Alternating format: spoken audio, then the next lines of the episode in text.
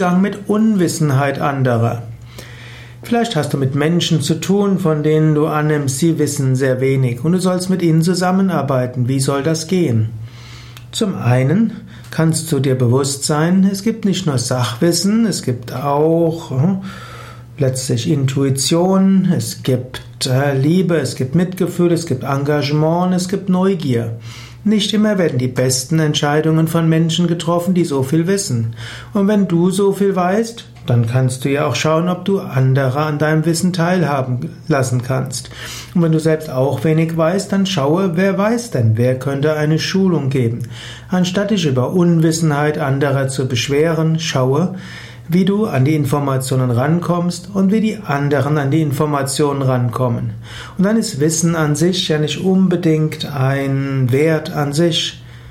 Natürlich, das Wissen über die Wahrheit und das Wissen über das Selbst, das Wissen über die höchste göttliche Wirklichkeit, für spirituelle Menschen ist das das Höchste. Aber im Alltag so viel kriegen wir an Wissen ja über Computer, über Google und anderes. Man muss gar nicht so viel selbst wissen. Man muss entscheiden können.